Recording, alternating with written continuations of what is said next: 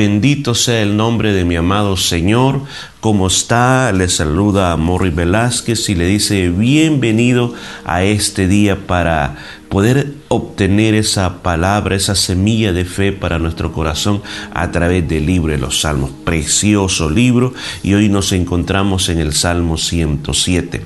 Fíjense que aquí hay algo muy interesante.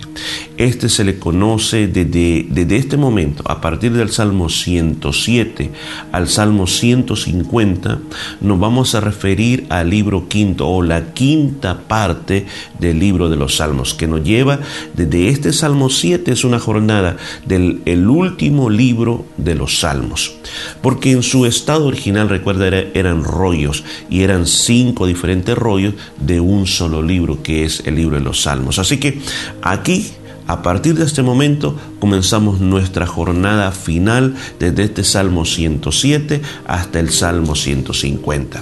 Así que comencemos con el 107. Dice como título, Gracias al Dios libertador. Y dice la palabra, alabad a Jehová porque Él es bueno, porque para siempre es su misericordia.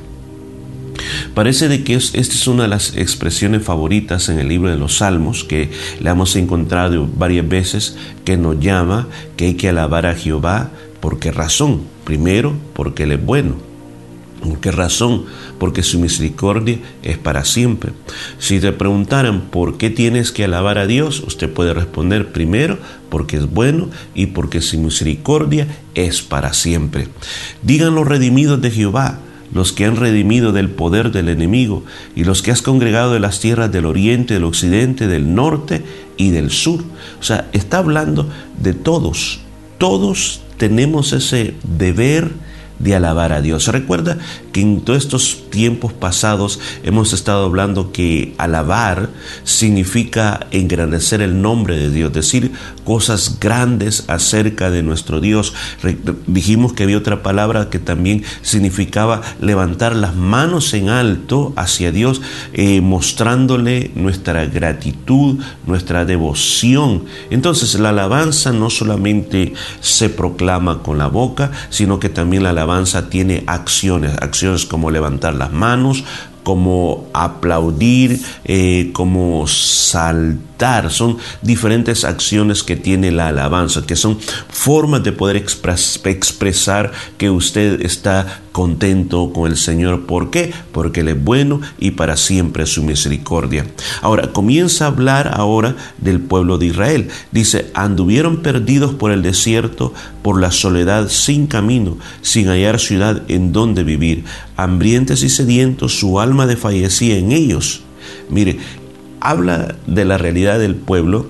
Primero, cuando anduvieron en esos 40 años en el desierto. También en muchas ocasiones, cuando fueron, fueron cautivos, que otras naciones los tomaron, los desarraigaron de su propia tierra y los llevaron a, ciudades lejanas como a, por ejemplo, Babilonia, Nínive. Entonces ellos vivieron esos momentos, como la Biblia lo describe aquí, momentos que ellos se sintieron hambrientos, sedientos, momentos en que su alma desfallecía. ¿Qué quiere decir esa parte cuando se refiere que el alma desfallecía. Mira, aquí se refiere a algo bien importante. Cuando consideramos el alma, consideramos lo que piensas, lo que sientes y lo que decides hacer. Entonces, muchas veces en la Biblia eh, se habla, por ejemplo, que el alma que pecare morirá o que el alma está triste. Entonces, lo que llega a significar es, es todos los deseos que tienes por vivir, los deseos que tienes por querer hacer cosas. Esos deseos se creen que vienen desde lo más interior de la persona. Entonces, a causa de todo lo que estaba pasando, ellos, su alma estaba desfalleciendo. O sea, se estaban deprimiendo, estaban pensando que no iban a poder sobrevivir, estaban pensando que ya no podían más. Entonces dice, entonces clamaron a Jehová en su angustia y los libró de sus aflicciones. Qué poderoso este versículo de la palabra de Dios que merece ser subrayado en nuestra Biblia. Porque si usted mira, hay un entonces a la situación que ellos están viviendo, a la situación que ellos atravesando, vino una acción. ¿Y cuál fue esa acción que hicieron? Clamaron a Jehová en su angustia. Fíjese que aquí hay algo bien importante de que cuando nosotros pasamos esos momentos que sentimos que ya no podemos más, nos deprimimos, nos sentimos tan mal que comenzamos a hablar cosas negativas, a tomar actitudes negativas y se nos olvida que la primera acción que nosotros tendríamos que tomar era sería clamar a Dios. Eso sería lo más importante. Porque ¿qué sucede cuando clamamos a Dios en nuestra angustia? Dice, y los de sus aflicciones. Ahora, muchas veces, escucha esto, muchas veces Dios va a cambiar el ambiente de peligro, la amenaza, la destrucción que viene, lo apartará. Pero eso no quiere decir que necesariamente te vas a librar de la aflicción de espíritu.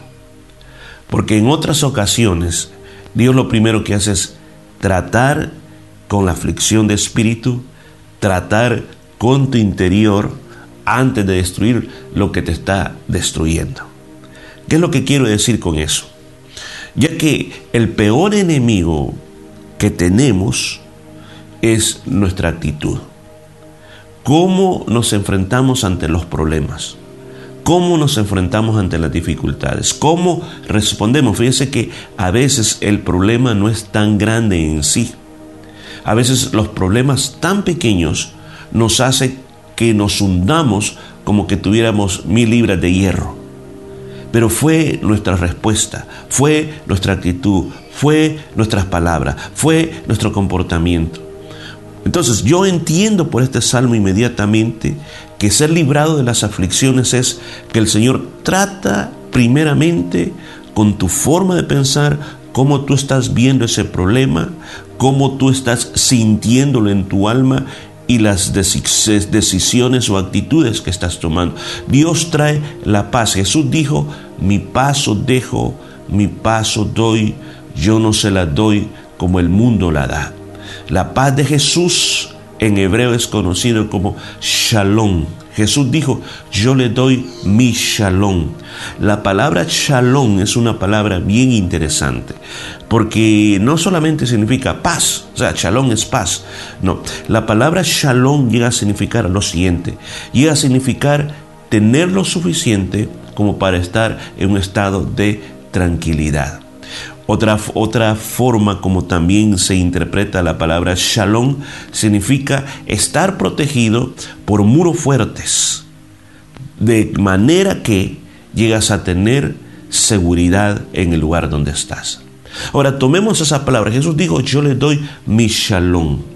O sea, cuando nosotros estamos en aflicciones y comenzamos a ver quién es Dios, quiénes son las promesas de Dios para nosotros, yo lo aplico a mi pensamiento, la aplico a mis emociones y la aplico a mis decisiones.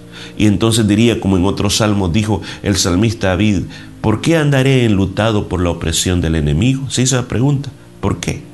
¿Por qué andaré enlutado? ¿Por qué andaré triste? ¿Por qué andaré deprimido? Entonces cuando tú comienzas a darte cuenta de eso y comienzas a poner tu fe en la palabra de Dios, inmediatamente tú eres libre de esa aflicción de espíritu. Porque cuando estás afligido, no hay nada que te alegre. Cuando estás afligido, no hay nada que levante tu espíritu. Cuando estás afligido, pierdes el apetito, pierdes las ganas de vivir. Pero aquí dice, clamaron y el Señor los libró de esas aflicciones de que tenían en su alma. Y luego pues Dios tuvo que haber tratado con los enemigos y con las cosas que venían, porque dice el siguiente versículo, lo dirigió por camino de derecho para que viniesen a la ciudad habitable. Entonces, cuando eres librado, también Dios comienza a mostrarte el camino que vas a seguir para ser libre de lo que te está afligiendo. Sí, porque hay momentos en que vas a sentir que estás rodeado de muchos enemigos y que todo está saliendo mal. Pero la salida, fíjese que esto es lo tremendo, la salida no es pelear con nuestra propia fuerza humana, con nuestra inteligencia humana o con nuestras reacciones humanas sino la salida es dejarse dirigir por el camino que Dios me viene trazando. ¿Y como yo lo sé? Pues fíjese que si usted conoce al Señor, el Espíritu Santo vive en usted. Ahora, el Espíritu Santo ha llegado a nuestra vida para ser nuestra guía, para mostrarnos el camino. Pero ¿por qué no escuchamos la voz del Espíritu? Porque la solución es escuchar lo que el Espíritu Santo nos está diciendo a nosotros. Pero ¿por qué no escuchamos esa voz? Porque no callamos la voz de la aflicción, la voz del quebranto, la voz del, del clamor de ese desasiego que tenemos dentro de nosotros. No callamos esa voz sino que simplemente escuchamos esa voz, entonces no se oye la voz del Espíritu. Entonces, ¿cómo yo puedo escuchar la voz del Espíritu estando en calma? ¿Cómo yo puedo estar en calma? Leyendo la palabra de Dios.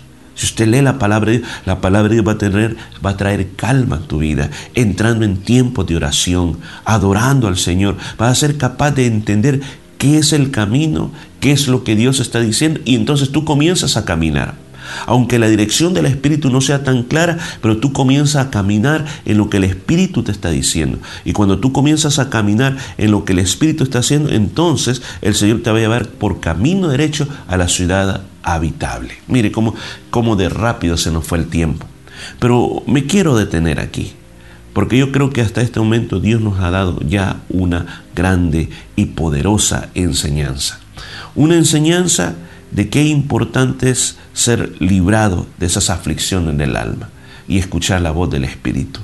Ojalá que este día, si usted está atravesando algo así por el estilo, el Señor nos ayude, el Señor nos dé fuerza y que podamos salir de esa cautividad de aflicción de espíritu. Vamos a orar, Señor. Yo esta hora te doy gracias por esta palabra. Te agradezco porque tú estás siempre con nosotros y tú siempre estás hablando a través de estas preciosas palabras. Ahora, yo te pido y yo ruego por toda persona que en este momento sienta esa aflicción de espíritu.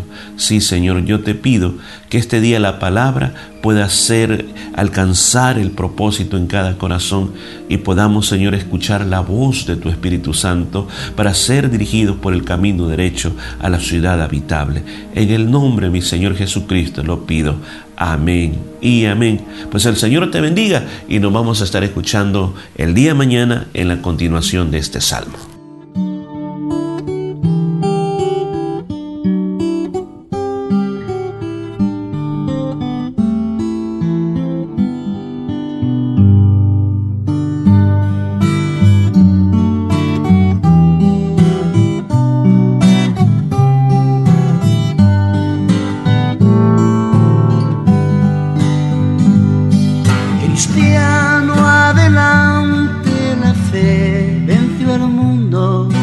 Cristiano la lucha aún no ha terminado. Cristiano adelante, soldado de Cristo. Ya falta poco, ganamos la batalla.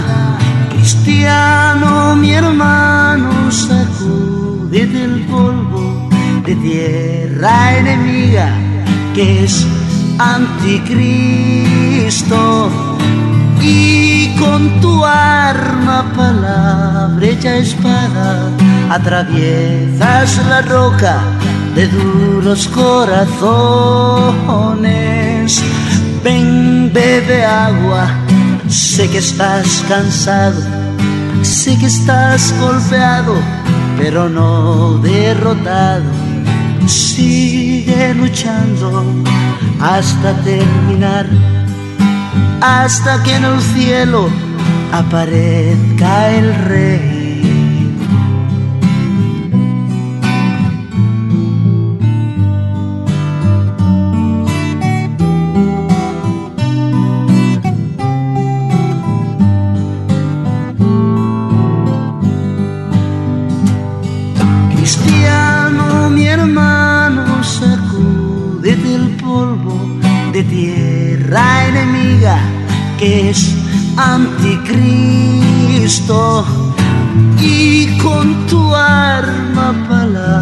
Hecha espada atraviesas la roca de duros corazones.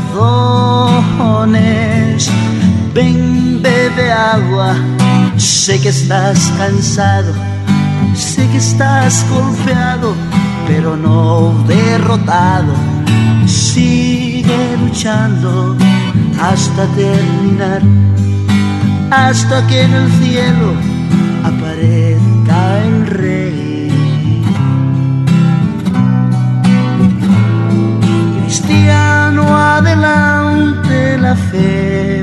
venció al mundo, cristiano la lucha aún no ha terminado.